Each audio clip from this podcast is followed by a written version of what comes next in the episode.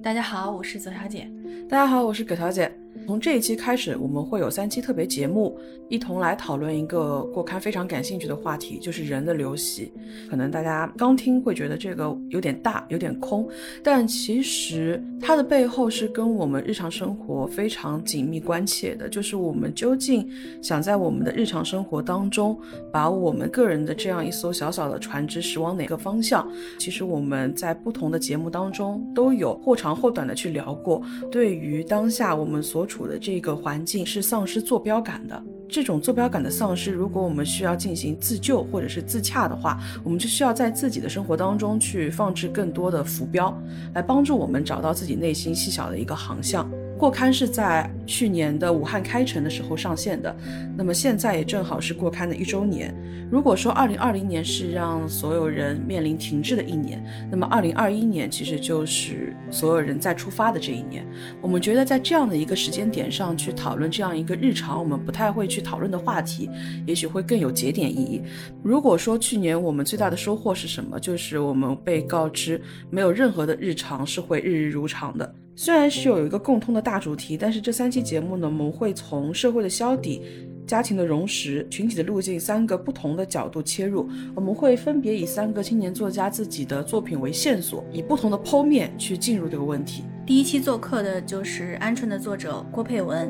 《鹌鹑》这本书讲述的是一个姓安名春的年轻人，他无意之间成为了一个类似于侦探的一个角色，在长沙街头寻找起那些消失的人。消失的人在书里有一个非常文艺的表述，叫做没有身份的人。他们之中有人住进烂尾楼里，像野蕨一样在写诗，然后同许多新闻事件一样，不再有下文。个体的痕迹如何被庞大的城市稀释了？那些消失的人最终去往何方？好，那接下来就让我们进入对话时刻。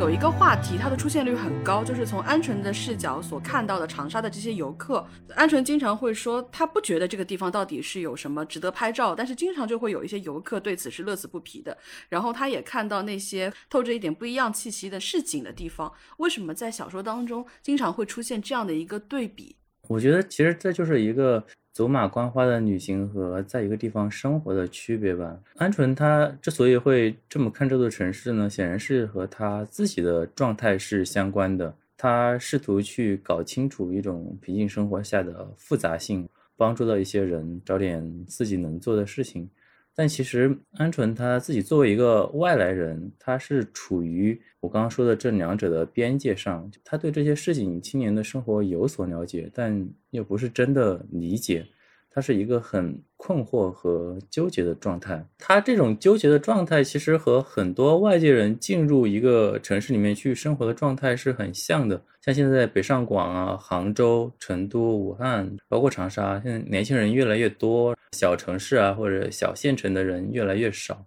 可能很多人都会经历这样一种体验吧，很边界的一个视角。他既不是特别理解这些人，但是他又刚刚接触了这些人。故事发生的场景经常会让我有一种很具象的一个画面出现，就好像我们去到每一个大的城市，它可能都有一条步行街是全国连锁的，布满了游客。在走过那条被改造过的观光道路的旁边，它会有一些还没有改造完成的老的破旧的小巷子。这个故事就好像是从那个主干道路上支出去的这么一条小巷通往的这个场景。对它实际上就是这个地方，它是真实存在的。我之前是采访过这样一个小巷子，后来我写完第一部长篇小说，再去这个地方的时候，我发现这里面的店子基本上门面都换了，其实感觉也还和当时很像，只不过就是这些店子开了又关，关了又开，它里面寄居着很多这种市井青年自己所谓的理想吧，就是对生活的追求。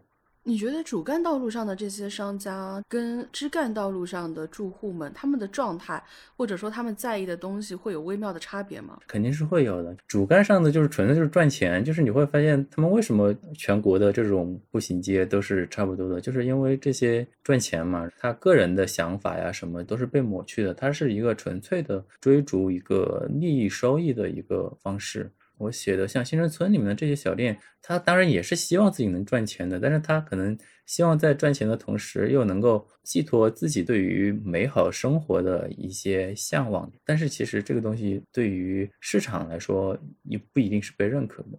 大江南北都流行过的这些文艺的小店，它往往呈现出一种都市当中的人很希望去营造的片刻的生活状态。我不知道这种说法是不是礼貌，就是大家其实都明白这种状态。它其实是被营造出来的，但是大家都很享受在照片当中去定格这种状态，把它延伸成生活当中别人会认为我们大部分的一种状态。嗯，对对对，是会有一种。前几天我去了一个很小的书店，就是在长沙，他们老板很有个性，他不太喜欢别人把他这里当一个观光的一个地方，陈设啊、装修啊、文学气息或者说文艺气息还是挺浓的。然后就有人跑上来问：“你们这里可以拍照吗？”然后那老板就很冷漠的说：“不能。”真正关心文学或者关心书的人，可能没有这种追求文学的感觉或者追求文艺的感觉的人多。其实大家都是想证明自己拥有这样一个形象。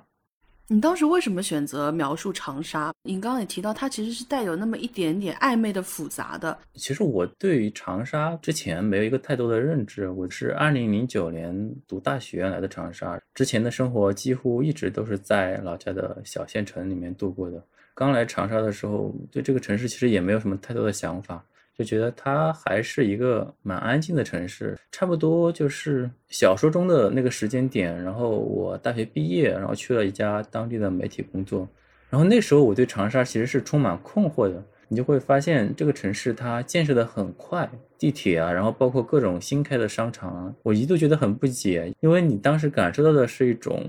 供需关系的非常的不平衡。你会发现好多地方其实没什么生意，然后也没什么人，修这么多商场干嘛？太平街当时是一个为数不多的人流非常火爆的地方之一，大概是到一八年吧，你就不知道突然怎么，然后长沙忽然好像就变成了一个网红城市，游客越来越多，而且很多以前隐藏在这种小巷子里面犄角旮旯的一些私房快馆，现在都已经开成了连锁店。在我看来，长沙它的暧昧与复杂和它的快速变化是分不开的。其实国内的很多城市，我觉得可能都是很暧昧和复杂的，因为他们的变化都很快。城市它又是人的合集吧，很多热门城市，它里面充满了各种各样的年轻人，他们怀揣着各自的青春与理想，试图去融入这个合集，去与他人相处。这里面可能就会有利益啊，有欲望，有交流、对抗或者妥协。它是这样一个合集，那肯定是不会缺乏暧昧与复杂的这种情绪在里面的。你刚刚说的时候，我就想到你书里面有一段，就是安纯他看着城市当中的一些景象，看着夹缝里面来来往往的这些匆匆行人，他就觉得，如果一个人一辈子在这里度过了那么久，但是他一丁点的气息都留不下，生活在其中的人，对于这个快速发展的庞大都市来说，就太过渺小了。故事的推进其实是一个一个个体的消失，新闻当中你经常就能遇到很多没有下落的人。当然，这个小说我认为它是一个悲剧性的小说，这些悲剧肯定都是与人相关的。这些渺小的人如何淡出了一个庞大的城市，确实是这个小说所表达的一个主题。但是，我觉得个体他在城市中的消逝，其实还是挺无奈的。很难找到一个说具体的缘由是什么，它很大程度上是有一个社会性的。因为我看你之前其实是有做长篇特稿的一些经历，很多的长稿子，他在写的过程当中都会试图把个体放到一个更大的框架里面去，或者放到一个更加结构性的问题当中去，然后试图从一个个体的经历当中去找到一些答案。你在之前的工作经历当中，在写作的经历当中，有没有试图去寻找这些人消失的答案？有过这样一些例子，我之前讲过的一个案例，就是一个老奶奶的事情。本来那个稿子是要做一个一九三八年的时候，长沙发生了一个叫文夕大火的一个事件。当时那个国民党军队为了不给日军，因为焦土政策，对对，就把整个长沙城烧了嘛。有些文献所说有一个小楼还留得挺好的，当时编辑部就觉得可以去探访一下这个小楼。但是我去了之后就发现。这其实没有什么所谓的很感人的故事，其实就一个老奶奶住在那儿，然后那个楼它不是属于一个私房，它是属于一个单位的宿舍，然后那个老奶奶她年轻的时候是这个单位的一个员工，这个房子其实当时已经成一个危房了。这个老奶奶她见到我们之后就很激动，她就希望我们能多向政府反映，然后赶快的把这个楼给拆掉。就是因为确实已经住着很危险了，里面它那种楼梯都是那种木台阶的，墙也是木头的。都已经发泡了，已经变形了，那些木板啊什么的，那其实过得很心惊胆战，他就希望我们来给他解决这个问题。但是其实作为一个新闻媒体来说，这种时候是特别无力的，你其实根本没办法帮他解决这种问题。和他们当地的街道办也交流过这个事情，当时之前确实有一个时期进行了一个私有化，你可以出一点钱把这个房子买走，但是那个老奶奶当时又没有进行这样的操作，她一直是以一个很低的价格，好像一个月几十块。钱吧，租那个房子，但那房子其实又不是她的，整个的归属问题和她的迁动问题都很庞大，都很复杂。就我现在都不知道这个怎么样了。当然，有很多情况下，可能新闻报道确实能改变很多人的命运，但是也有很多情况下，就像我刚刚说的这个例子，很难改变一个人的命运。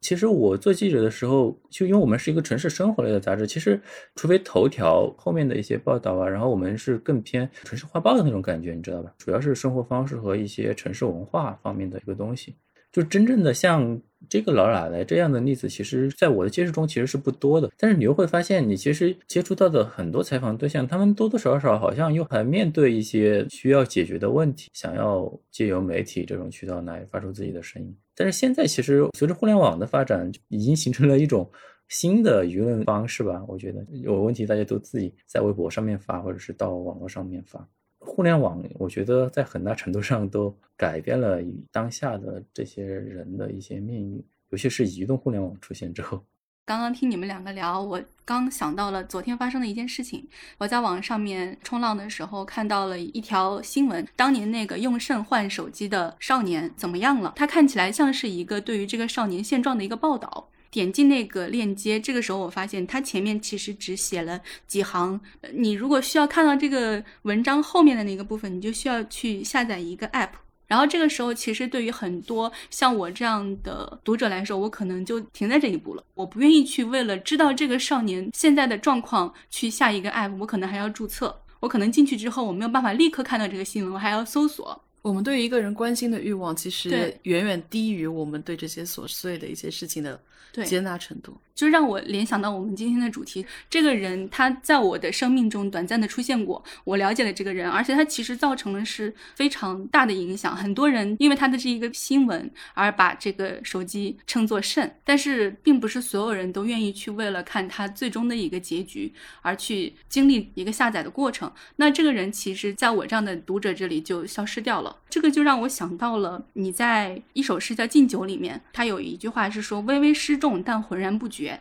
就是如果不是我今天要讨论这个话题，我不会去想到这些，所以我会觉得在这个第二个故事里面，他关照的是一些敏感的觉察到了这种人的消失的，包括自身的消失的这种状态的一个人，他在某一个时间节点，他做出了一种选择，让消失的人变得不再是那种悬疑的消失。而是一种带着淡淡的忧伤的一种消失，因为这个人他其实没有那么难找，他的故事好像也没有那么离奇，但是他的结局会让人觉得格外的唏嘘。当时为什么在第二篇里面有这么多的诗文的这些段落？写这样一个诗人的存在，如果一个，比如说，如果你要想写一个诗人，但是他没有诗，是我觉得是不成立的。其实我甚至在豆瓣上。专门注册了，豆瓣上有田味这个人，嗯，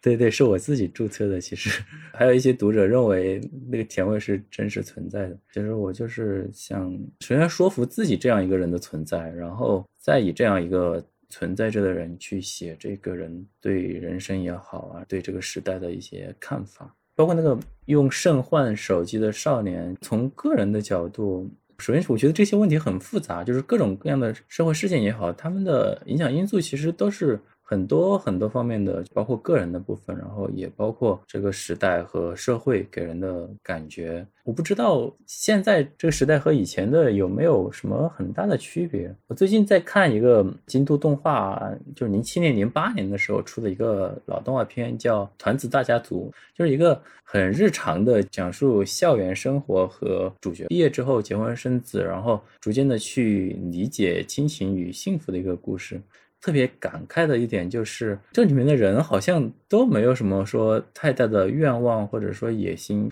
大家毕业之后，基本上都是以成为一个平凡的人为目标的。毕业之后想当个电工啊，想当个幼儿园老师，然后甚至是一个想去当宿管阿姨。他们觉得只要能够让自己关心的人幸福，然后一起踏踏实实的。过日子就够了，这种生活目标在当下是很难想象的，尤其是互联网，尤其是移动互联网发达之后，每个人好像都获得了很多新的渠道和新的认知，然后大家都好像想成为一些被关注的焦点，确实也很容易成为被关注的焦点。大家的欲望，我觉得在互联网里面很有可能是被放大了。哪怕有时候自己都没有想清楚自己身上到底有什么有价值的东西是值得被人关注的，所以就是从微观的角度上来说，我觉得人生实际上算是一种交换吧，就是你拿它来换什么，其实是一种自由，只要你不干涉到其他人，就是你自觉的或者是不自觉的被消耗啊，或者说消陨，其实都还好，就是确实都是一种个人的选择。如果你换一个视角，我也不知道，就是从宏观的角度上来说，这个社会和时代它是不是给予了大家这样一种。选择平凡的一个环境，我是比较持怀疑态度的。举一个我最近一直在思考的例子，就是吃早餐。我是一个常德人，然后我们那边流行吃米粉嘛，所以我早餐就特别喜欢吃米粉。我刚搬来我现在家这边的时候，其实楼下还是有一两家味道和卫生条件都做得不错的私人米粉店。然后这两年这些店子都没有了，要么开不下去走人了，要么食材质量啊或者价格都不行，基本上开垮了。其实和安顺中写的那些年轻人的小店的结局很像。现在相反，我更喜欢吃一些方便食品、方便米粉啊，他们的口感啊、质量、性价比其实已经远高于我家大部分的米粉店了。你会发现，就是食品工业的进步其实远远大于这些私人小店和小作坊的进步。这些产品他们在采购和生产上成本和效率其实是远远。好于这些私人小店的，我觉得以后这样的产品可能会越来越多，然后像私人的小店可能就会越来越少。我刚刚也讲到，像长沙，就是你会发现现在各种连锁的店铺越来越多。嗯，你做实体餐饮，你会发现做菜本身之外，你需要承担的社会舆论方面的成本要高很多。比如说更多的宣传啊和推广啊，甚至立你这个品牌的人设啊之类的。我认为它是一种重资本的形式，就是对个人来讲，它是一个要求很高、门槛很高的一个困境。在这个时代，你想过一个不太上进的、没有什么高远目标，然后你又不焦灼的局外人的生活，时代它到底允不允许一个人这么做？我其实就是没有什么答案。这少年里面有借由一个角色的口引用了顾城的一段话嘛？他说：“人在风中嘛，其实风吹到哪里，人都在这个命运里。”当中有另外一个关于其中一个角色的描述是：这些人到了这个地方来，他就像蒲公英一样，他不是自己的迁徙，他不是自主意识的一种流动，他更多的就好像跟着不知道哪一阵风飘过来了。这个其实是同样一阵风，但是你会发现它呈现出来的这个气质是完全不一样的。就好像这个故事的气质跟借由田尾笔下写出来这些诗的气质也是截然不同的。左小姐读的时候会对这些诗是有哪些感受吗？我在读这些诗的时候，其实对一些句子印象就是会比较深嘛。就比如说有一句是《好夏天》里面的：“这么多年来，在往前道路上，每一步都是和别的我分道扬镳。那些我们去了哪里？”终究没人逃过这无雪的冬天。感觉作为这个诗人的视角，他是能够发现自己的某一些部分，缓缓的在他行进的路程之中消失的，一路走，一路在掉，一路走，一路在掉的那种感觉。但是很多人他其实是发现不了的。还有就是有一句诗说的是想给住在阿尔尼尔的莫尔索先生写封短信。在这里引用《局外人》。《局外人》那个小说，他其实是一个很冷漠的人，但是他这种冷漠只是他给人的一种印象，就是他自己内心的那些思绪啊，那些其实也还是比较沉重和复杂的。在这个小说中，我想叙述的人其实也是这样一种状态。其实这个社会中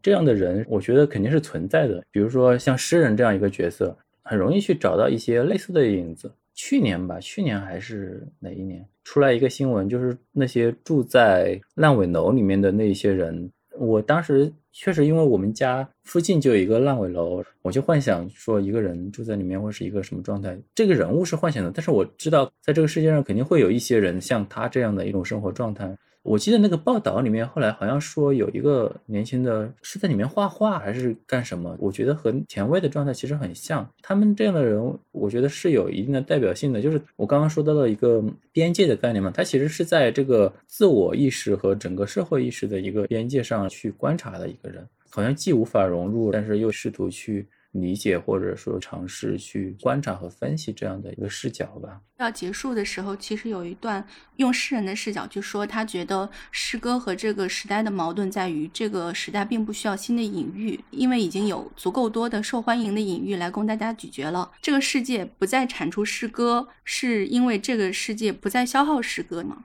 我最近在筹备新的小说嘛，然后其中可能会需要涉及到一些和陶渊明相关的一些东西，然后我正好在去看戴建业老师讲课的一个视频，他说他有一个博士吧，说在写诗，他说他就劝他别去写那些什么鬼诗了，就是这个时代。已经不是一个诗歌的时代了。实际上，他劝他说：“是你真的想搞创作，你去去写散文，去写小说。”我的小说里面写到这一部分，我甚至比戴老师他的观念可能更消极一点。我认为小说的时代也要慢慢的逝去了。就是你会发现，以前的很多这种文化的积累吧，其实它有很多不同的历程。你从理性的角度来说，很多东西是坏的，很多文化它确实有一个。被破坏，然后又重建。其实整个人类社会也是一样，就是有很多时候，我们所认为坏的东西，你不能说它是就是完全是坏的，其中可能有一丁点的益处，那就是它有一个消失重建的这样一个过程。这个世界已经和平很久了。当然，现在可能有一点动荡，但是在我写这个小说的时候，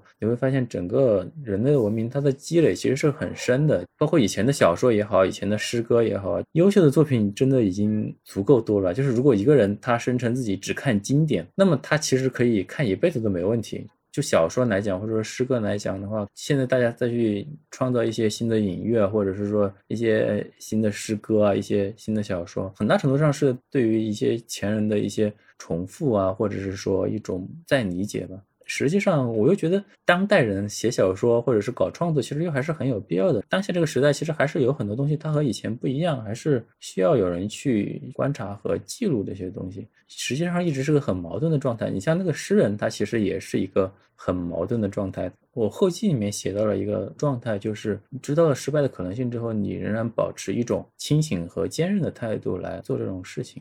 所有文字的表达，它其实像是一个压缩和解压的过程。你创作就是在压缩一个文件，读者去阅读就是把这个压缩文件给解压出来。它不像电脑里面，我压缩一个文件。进去，然后你解压一个文件出来，就是一个同样的文件。因为你自己的整个人生的经历的不一样，每个人解压出来的东西它都是不一样的。但是其实解压这个过程它其实很复杂、很微妙，然后它需要的前置条件比较多，门槛也比较高。就如果你要很好的去理解一首诗歌啊，对一个读者自身的要求其实是比较高的。其实很多人喜欢写诗，然后就包括一些老干部啊或者什么诗，没有什么文学性和艺艺术性，但是大家还是喜欢用诗这样的方式来表达。它确实是一个比较方便表达自我的一种途径，但是压缩其实是很容易的，嗯，但是你要压缩好，其实可能也不容易。文字相对来说是一个比较方便的一个一个程序，当然在现在来说可能有更直观的程序，比如说像手机拍照啊、拍视频啊，这种门槛它可能会更低了，它可能会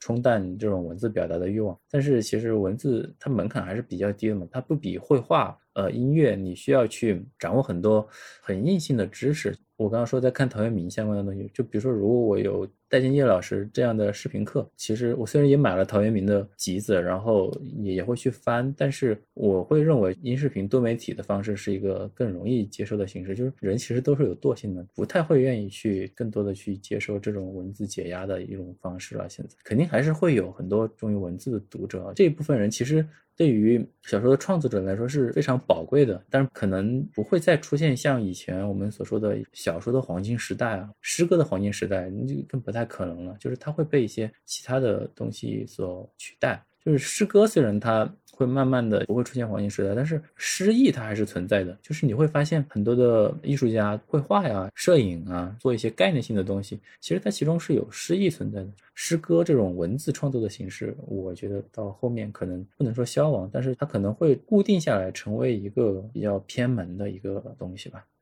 我印象中，前两年大家讨论现在我们还需不需要诗歌的时候，有一个观点，好像大家认同感非常强，认为说当下我们这些歌词里的这些词，可能就是属于我们这一代人的诗歌。左小姐其实平时自己也填词，我不知道你认不认同这个观点。我觉得歌词跟诗歌有一个创作方面很大的区别，就是歌词其实它的限制非常多。比如说，你先有一首曲子的话，你这一行这么多字就是这么多字，你没有办法去更改它的字数。然后另外一个就是说，有一种必须要押韵的感觉，但是很多现代诗你是不需要押韵的，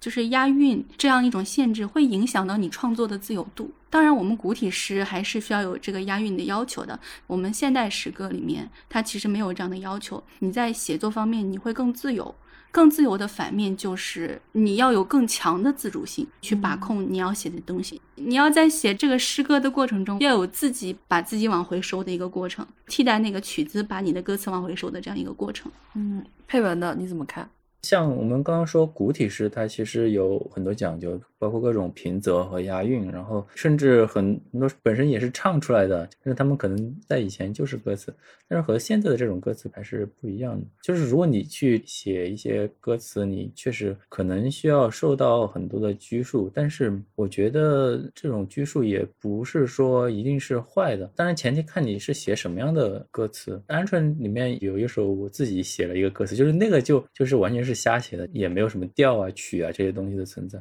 所以其实和写诗差不多。歌它如果是先写歌词再谱曲的话，可能相对而言自由度会不会高一点？不过就是要完整的掌握这样一套歌曲它的一个创作逻辑，可能门槛还是比较高的。前两年得诺贝尔文学奖的鲍勃迪伦，其实他的很多词也确实具有我刚刚所说的那种诗性嘛。但现在来说，你是不是诗歌已经不重要了，能掌握好一个诗意就行。其实现实情况是，大部分流行的很多歌其实都没什么诗意，这个和它的形式无关，主要是内核的空洞。其实重要的还是你得有一个内核，你如果你有内核的话，我觉得还是能创作出好的歌词出来，就不一定会比诗歌差。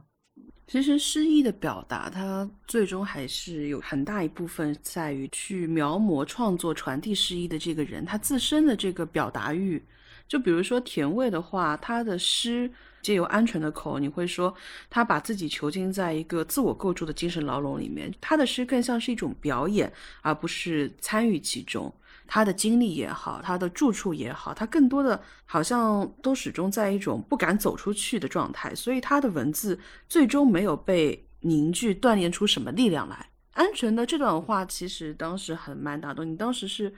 自己写的诗，又借由自己笔下的一个人物，对他做出了这样的一个评判。就是批评与自我批评嘛。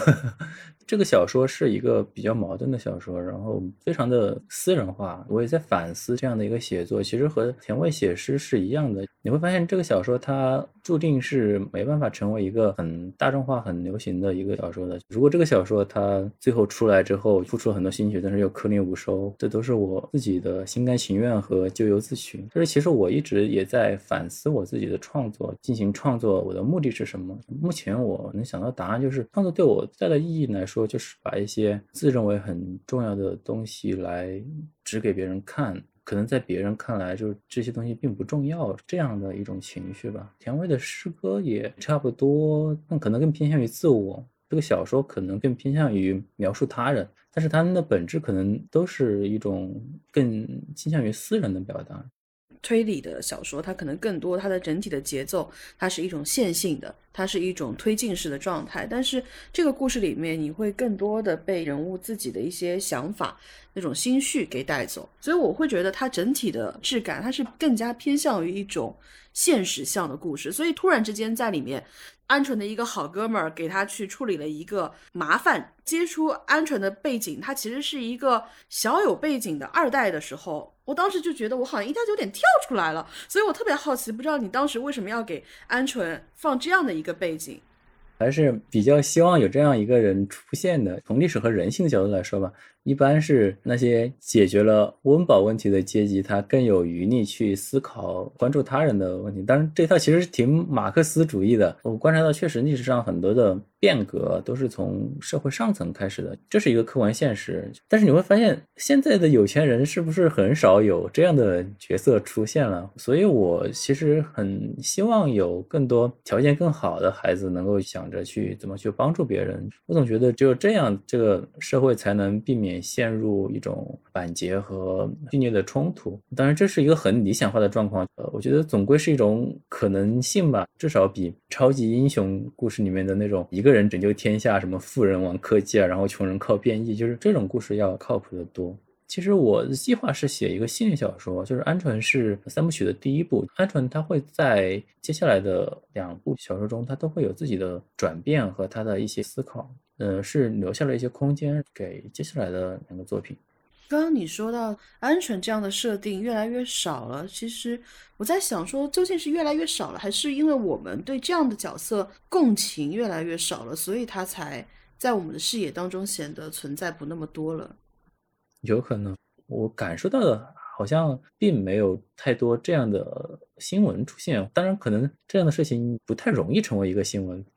比如说媒体圈里面，它一直会有一个很经典的讨论，就是。以前的精英叙事跟现在的大众叙事，在整个大家的讨论的内容上面、视角上面会带来哪些对事情推演上的不同？还有就是，我们现在可能更多的在讨论一个问题、关注一个问题的时候，经常会有一种无意识的一种非我族类的意识，所以可能我们更多的能够去接纳一个跟我立场出发都一模一样的、原生环境都接近的人，但是跟一个更有余裕的。更有退避空间的一个人，可能很多人就会对他没有那么多的包容度跟接纳度。不说创作，就是你在现实生活中，尤其是在现在网络上，你会发现，在网上的文字交流其实是很危险的。可能无心说的一句话，很容易被别人理解成另外的一个意思。尤其是当你的立场或者说你的条件有很大的差距的时候，你就更多的会进行一个人群站队的一个那个，然后就开始相互攻击、相互谩骂，嗯从事件 A 扯到事件 B，然后又扯到事件 C，最后就成了一些无疾而终的讨论，也没什么意义。我觉得这个。也可能是互联网带来的一个改变吧。如果大家都更倾向于面对面的去讨论。可以看着对方的眼睛，感受到对方真实的情绪，可能会更好一点。在这样一个时代，怎样的去解决这些问题，我觉得是需要花很多精力去思考。你光一些，比如一些学者或者说一些精英去思考这些问题，其实没用。你还是得大家一起来思考这个问题，然后一起来关注这种现象，然后改变自我，可能才会有一个更好的结果。像这种代际的问题，在书里面其实也有伏笔，因为这个书里面虽然它是以鹌鹑的视角进行推进的，更多的故事情节也发生在跟他的同辈人，但你会发现这些同辈人的生活，他们的走向往往都是受制于父辈或者更年长者的一些想法。跟他们的一些举措的故事当中的一些比较主要的父辈或者是年长者，他们都有自己基于经济目的也好，个人情感也好，一种强烈的愤愤啊、偏爱呀、贪婪。你会觉得他们的很多的一些欲念是更为强烈跟直观的。但是故事中像鹌鹑这样的年轻人，他往往陷于一种我们刚刚所说的比较琐碎的心绪跟喜好，他显示出一种被推搡着向前的那种疲惫感。比如说你。在后记的时候，你就说很多构成困境的纠缠之物，它不是足够用力就可以硬生生扯断的。我就觉得好像绑在很多当中的一些主人公，或者是这个主人公所代表的同辈人身上的那种细线，就是我不知道大家有没有这种经历，就是你去掰一根细棉线的时候，你有时候觉得那根棉线它那么细小，你一定是很快就能够掰断。但是我有一次去扯那根细线的时候，它没有断，而且它勒了下去，特别特别的痛。因为它压强很大，这么理科生的答案吗？受力面积更小，应该是，所以压强更大。我在看这本书的时候，它的一些痛感就很接近于这种感受。不知道是不是确实在不同的代际之间，在一个像长沙这样的城市，它本身在不断向前迭代的过程当中，我们这一代个体的这个群像，它也会发生一些变化。对，我觉得是会的，就是我们的父辈和我们的时代肯定是有很多不同的，包括物质上和精神上。就从我自己的经历出发，我感觉我身边的父辈可能他们大多都出身贫寒，但是好像他们有很多的可能性，他们总是喜欢讲奋斗啊、讲拼搏啊这种嘛。因为奋斗和拼搏在上一个时代，它是处于一个对于我们国家来讲也好，对于整个世界讲来也好，它确实是一个很上升的时期。它确实，你只要奋斗拼搏，你大概率会带来比较好的结果。你不管是走正道还是走邪门歪道？它是一个大淘金跟大航海的时代。对对对，但是这种状态好像延续到我们这一代吧，就是河道突然间变窄了。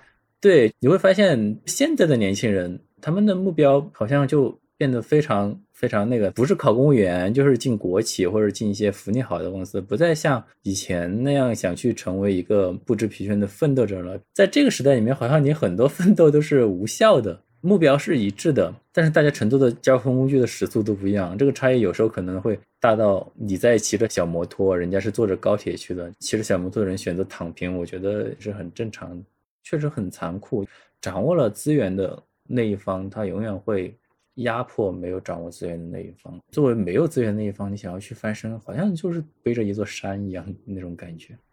所以在这种疲惫压抑感当中，锁王的出现就显得特别的亮眼。就是你感觉好像突然间一个现实向的故事里面多了一个浪漫的奇幻色彩。虽然你形容人家是一个在休整中的老狼狗，但是你能感觉到这条老狼狗的背后，它有一个略带浪漫的一个远去的江湖。虽然就是当时你看到那一段的时候，我会觉得，因为它涉及到一个故事比较重要的一个悬念，所以不方便剧透。但是我当时看到的时候，我是觉得。这个达成一个角色目的的关键性的东西，它来的太轻巧了，所以冒犯一点讲，我会觉得它机械降神感特别强。但是我又是喜欢锁王以及锁王背后这个江湖的，所以我不知道你当时在写的时候，你是出于什么样的一个想法，在故事当中突然之间空降了一个锁王的江湖。就麦当劳的锁王是我自己非常喜欢的一个人物，在这个小说里面，嗯，我真的很高兴有人能提到他，应该是我我聊了这么多次这个小说以来，第一次有人和我主动提到了锁王这个人物。当时可能是我写这个小说之前看了马洪杰老师的《最后的耍猴人》和那个梁阔如老师的《江湖丛谈》，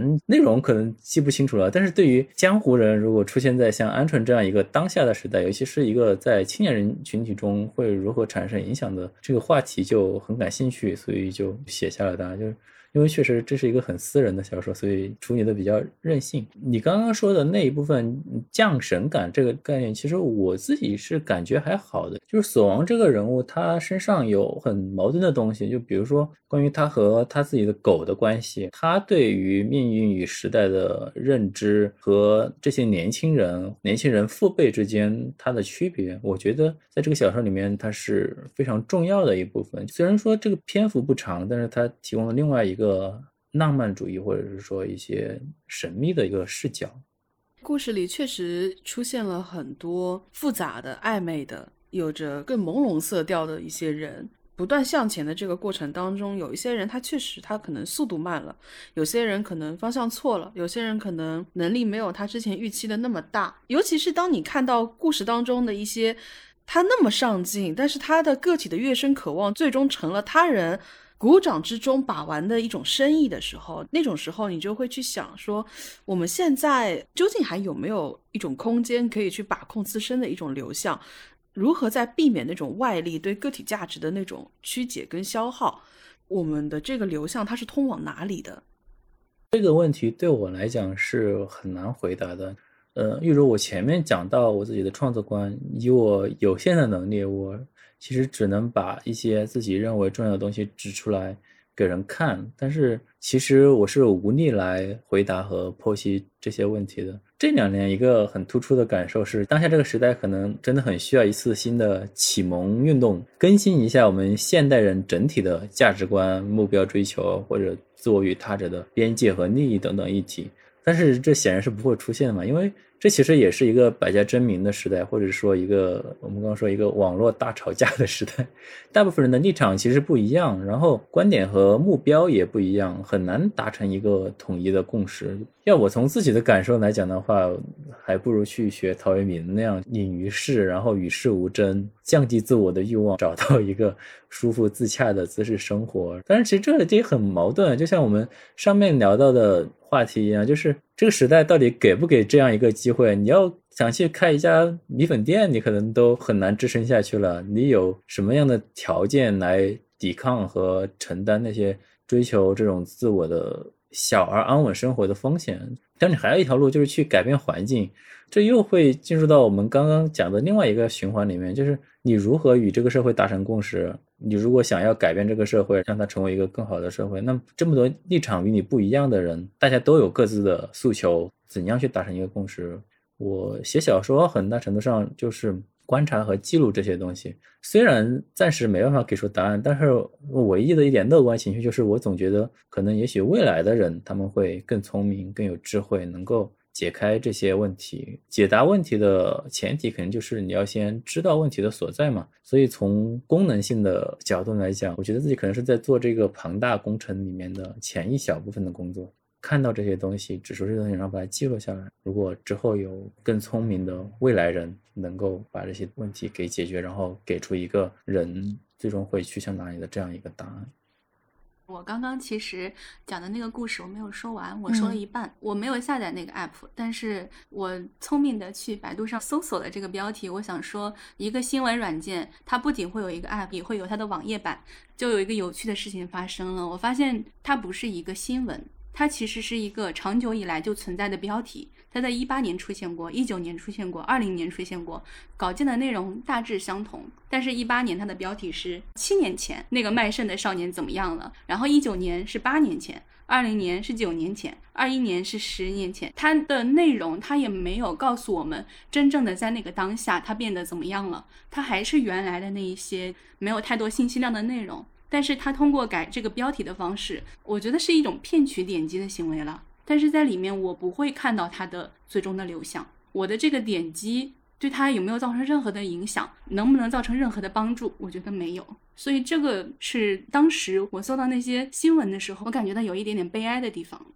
我作为一个前从业人员，我对新闻的呃未来是很悲观的。我和鹌鹑一样是读的新闻传播学专业，然后。在很多理论教学中，它会有一个概念叫新闻专业主义，就是说我们应该如何保持客观，然后应该如何重视新闻的社会意义等等等等。但是你会发现，其实不管是国内还是国外，尤其是一些国际之间的这样一些话题，其实很多媒体都已经失去它的权威了，甚至我都怀疑之前的这种所谓的权威是否存在。新闻发布者他的立场占了很重的成分。之前有一个。时代叫黄色新闻时代，就是小说里面也有写到，大家都去追求一些很惊悚啊，也是和现在这种差不多，它目的就是吸引眼球。增加这个报纸的发行量，换到现在来说就是点击量。这个发布的这个人，他根本自己就不关心这个事情，他只是完成他的 KPI，把你骗进来点一次，或者是下载一个他的新闻客户端。这个时代太嘈杂了，嘈杂的同时就是大家都不知道该看向哪，必须要花很大的精力来用在发声这个事情上。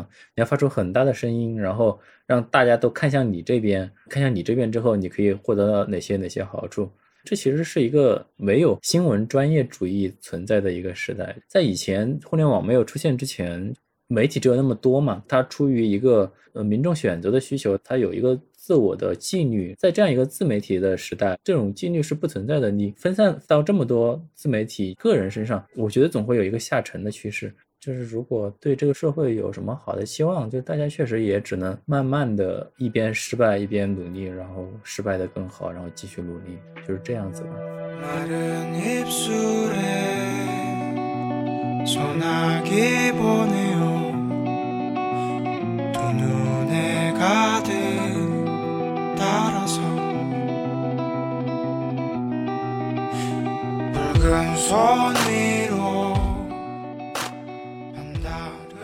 鹌鹑听见工地上不停重复发出哐哐的巨大撞击声，那是一种用落锤式的打重机发出来的，还伴随着电钻、搅拌机和其他扰人的噪声。鹌鹑听得见这些机械的声音，却看不见它们的样子。巨大的蓝色铁皮将其围挡着，像被摩西分开的海浪固定在那里。蓝色的铁皮又把黄金路步行街的人流挤向两侧非常狭窄的小路。自打鹌鹑好几年前来到长沙，这座城市就在没完没了的搞建设，到处都是工地，和拆烂的道路，就像是刚修好一段路就急忙劈开另一条来修。现在拆步行街，据说是为了将来建地铁更方便。米勒那天告诉赵老板，文熙大火之后，长沙根本就没有什么老城市的印记留下来了。但仔细想想，几年也好，几十年也罢，人们只要在一座城市里生活，就一定有痕迹、有东西留下来的。现在城市新陈代谢的速度那么快，棚户区改造每年都在进行，也许再过不久，新顺村那样的地方也难逃被围挡包围起来，破旧立新的命运。当然不是说发展不好。也不是说更新的大楼、更新的街道、更新的城市设施不好。鹌鹑看着夹缝里来来往往的匆匆行人，只是觉得，如果一个人一辈子在这里度过了这么多的日子，却一丁点儿的气息都留不下来，那么市民相对于快速发展的庞大城市来说，未免也太过渺小。他转身绕到一栋大楼的侧面，进入一处有些破旧的电梯间，等电梯门打开。他才意识到，这竟然还是一部有透明玻璃的景观电梯。他按下十三楼的金属按钮，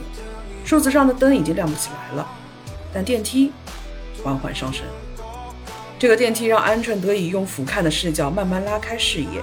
他看到围挡外蚂蚁搬家一样走成一线的行人，以及围挡内工地里的黄泥洞坑、巨大机械，还有戴着安全帽的小小工人，以及供他们居住的。装有空调的两排住人的集装箱，集装箱不大的窗户上挂满了一排排的衣服和内裤。当年这里设计景观电梯的目的，应该是让人欣赏步行街的繁华景象。如今这样，有点像划开了美人的皮肤在做手术，直接看到了里面的血肉。